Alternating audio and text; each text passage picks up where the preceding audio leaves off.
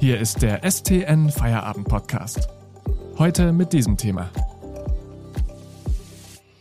Mord auf der Fähre. Vor 33 Jahren wurde ein Stuttgarter vor der finnischen Küste getötet. Jetzt findet der Prozess statt.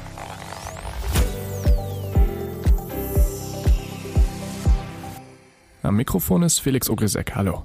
Folgende SMS soll der Angeklagte im Jahr 2015 an seine Ex-Frau geschickt haben. Du hast recht, ich kann böse sein, ich habe schon zweimal getötet. Eines der Opfer könnte Klaus S. aus Stuttgart gewesen sein. Er wurde im Jahr 1987 auf der Fähre Viking Sally getötet. Meine Kollegin Almut Siefert hat den Fall recherchiert, der aktuell auch vor Gericht aufgearbeitet wird. Hallo Almut. Hallo Felix. Almut, nimm uns mal mit in dieses Jahr 1987. Wer ist Klaus S. und wohin will er an diesem 28. Juli? Ja, also dieser Tag ist ja nunmehr schon fast 34 Jahre her. Klaus S. und seine zwei Freunde Thomas S. und Bettina T. sind an dem Tag mit der Fähre unterwegs von Stockholm nach Finnland.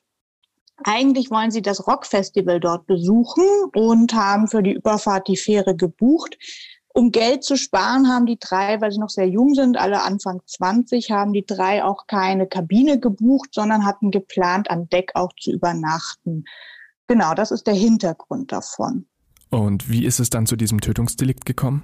Ähm, das ist noch immer noch nicht ganz klar. Fest steht, dass am Morgen vom 28. Juli 1987 Klaus und auch seine Freundin Bettina an Deck auf dem Hubschrauberdeck des Schiffes blutüberströmt gefunden wurden. Es wurden dann sofort die Rettungskräfte gerufen.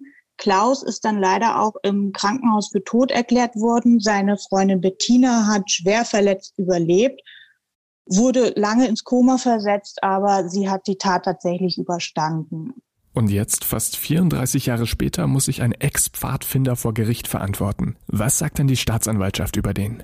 Also das ist ja das Spannende daran. Dieser Pfadfinder damals war ja derjenige, damals 18 Jahre alt, der zusammen mit anderen Pfadfindern auch auf der Fähre war. Die waren auf dem Weg zu einem Camp und er war derjenige mit drei anderen zusammen, der die schwer Verletzten an Deck gefunden hat. Also dieser Hermann H. war selber Pfadfinder, war dann quasi der Hauptzeuge. Viele seiner Aussagen sind ähm, quasi die Hauptverhandlungssache.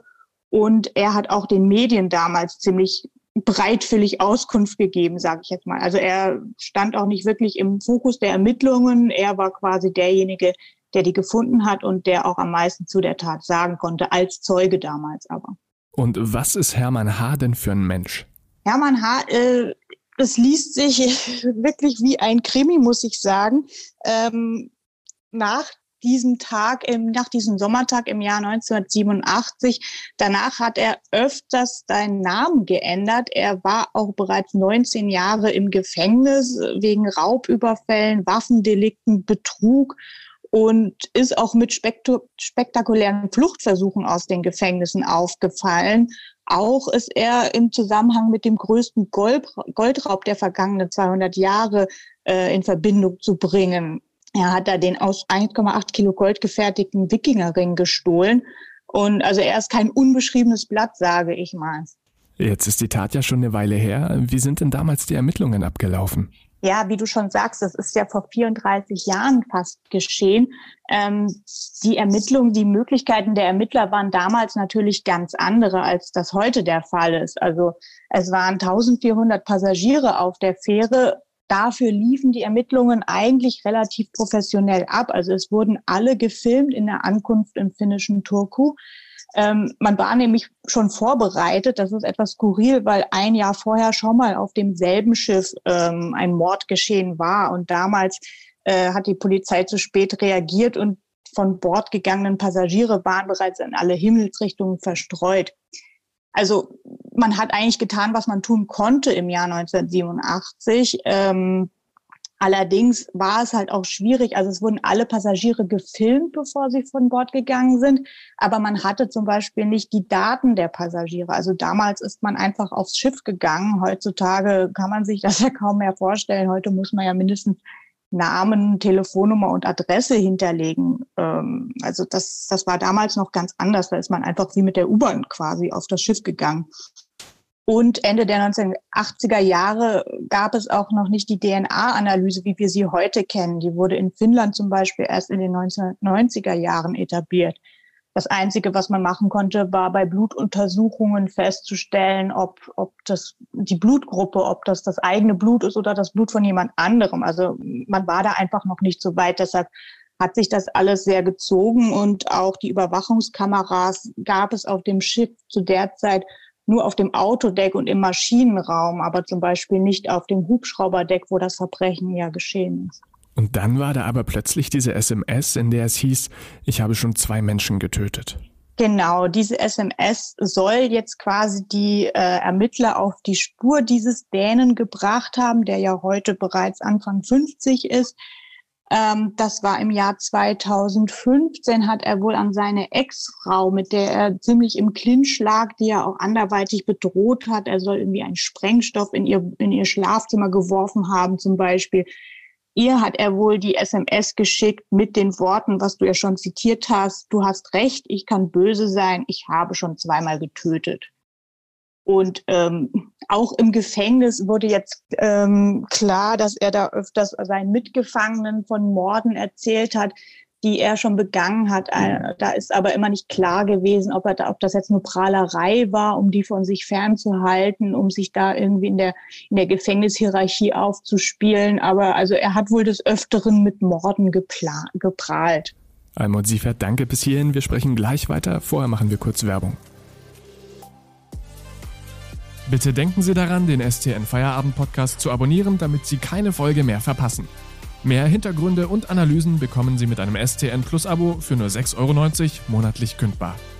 Aktuelle Nachrichten aus Stuttgart und die Ergebnisse des VfB finden Sie jederzeit in unserer STN-App oder auf stuttgarter-nachrichten.de. Lesen Sie die Nachrichten. Im Feierabend-Podcast sprechen wir heute mit Almut Siefert über ein Tötungsdelikt in Finnland, bei dem im Jahr 1987 ein Mann aus Stuttgart ums Leben gekommen ist. Bevor wir gleich in der Chronologie weitermachen, erzähl uns doch nochmal kurz was über diese Fähre, die Viking Sally, die ja auch ein tragisches Schicksal hat. Ja, also das, das Schicksal des Schiffes ist irgendwie genauso mysteriös und skurril wie, wie diese Tat selbst. Ähm, ich hatte ja gerade schon erzählt, dass bereits ein Jahr vorher, im Jahr 1986, auf genau demselben Schiff schon, ein, schon mal ein eine Tötungsdelikt passiert ist. Ähm, der Täter konnte dann aber relativ schnell gefasst werden. Ähm, die Viking Sally selbst ist aus dem Jahr 1980, also war zu, zum Tatzeitpunkt gerade mal sieben Jahre alt. Aber ich nehme an, dass viele Zuhörer die Viking Sally aus einem anderen Zusammenhang kennen, denn das Schicksal des Schiffes ist bis heute unklar. Die Viking Sally wurde 1993 umbenannt in den wohl sehr bekannten Namen MS Estonia. Dieses Schiff ist ja am 28. September 1994 in der Ostsee gesunken. Damals sind 852 Menschen gestorben. Ähm, die Un Umstände dieses wohl schwersten Schiffsunglücks äh, in der europäischen Nachkriegsgeschichte sind allerdings bis heute unklar. Also auch um das Schiff selbst ranken sich da noch Mythen und Geschichten. Mhm, jetzt lass uns aber zurückkommen zum Fall Klaus S. Wie ist denn da der aktuelle Stand vor Gericht? Also der Prozess hat jetzt am Montag, an unserem Pfingstmontag begonnen. Da wurde die Anklage verlesen und auch die Verteidigung hat sich zu Wort gemeldet. Der Angeklagte plädiert auf nicht schuldig.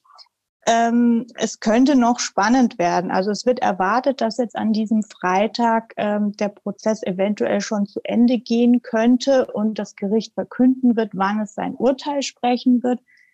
Allerdings gab es jetzt im Verlauf, also das war jetzt diese Woche, jeden Tag wurde verhandelt, gab es äh, immer wieder Einlassungen und auch Beweismittel, die irgendwie nicht ähm, anerkannt werden können vor Gericht. Zum Beispiel wurde der Angeklagte Hermann H. Äh, aufgrund dieser SMS dann im Jahr 2016 im, da saß er noch im Gefängnis, da wurde er verhört anscheinend ist das alles nicht mit rechten Dingen zugegangen im wörtlichen Sinne.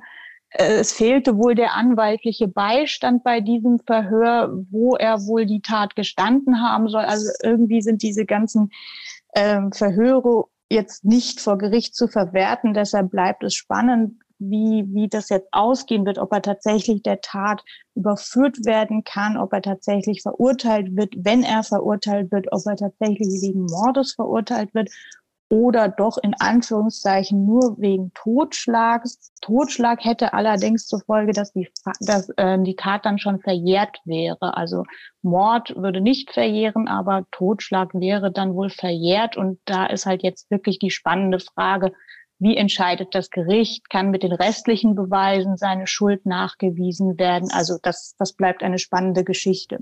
Almut, danke, dass du dir die Zeit genommen hast, heute mit uns über dieses Thema zu sprechen. Und einen neuen Feierabend-Podcast hören Sie dann morgen wieder. Bis dahin einen schönen Abend. Das war der STN Feierabend Podcast für heute. Mehr News gibt's im Netz unter stuttgarter-nachrichten.de.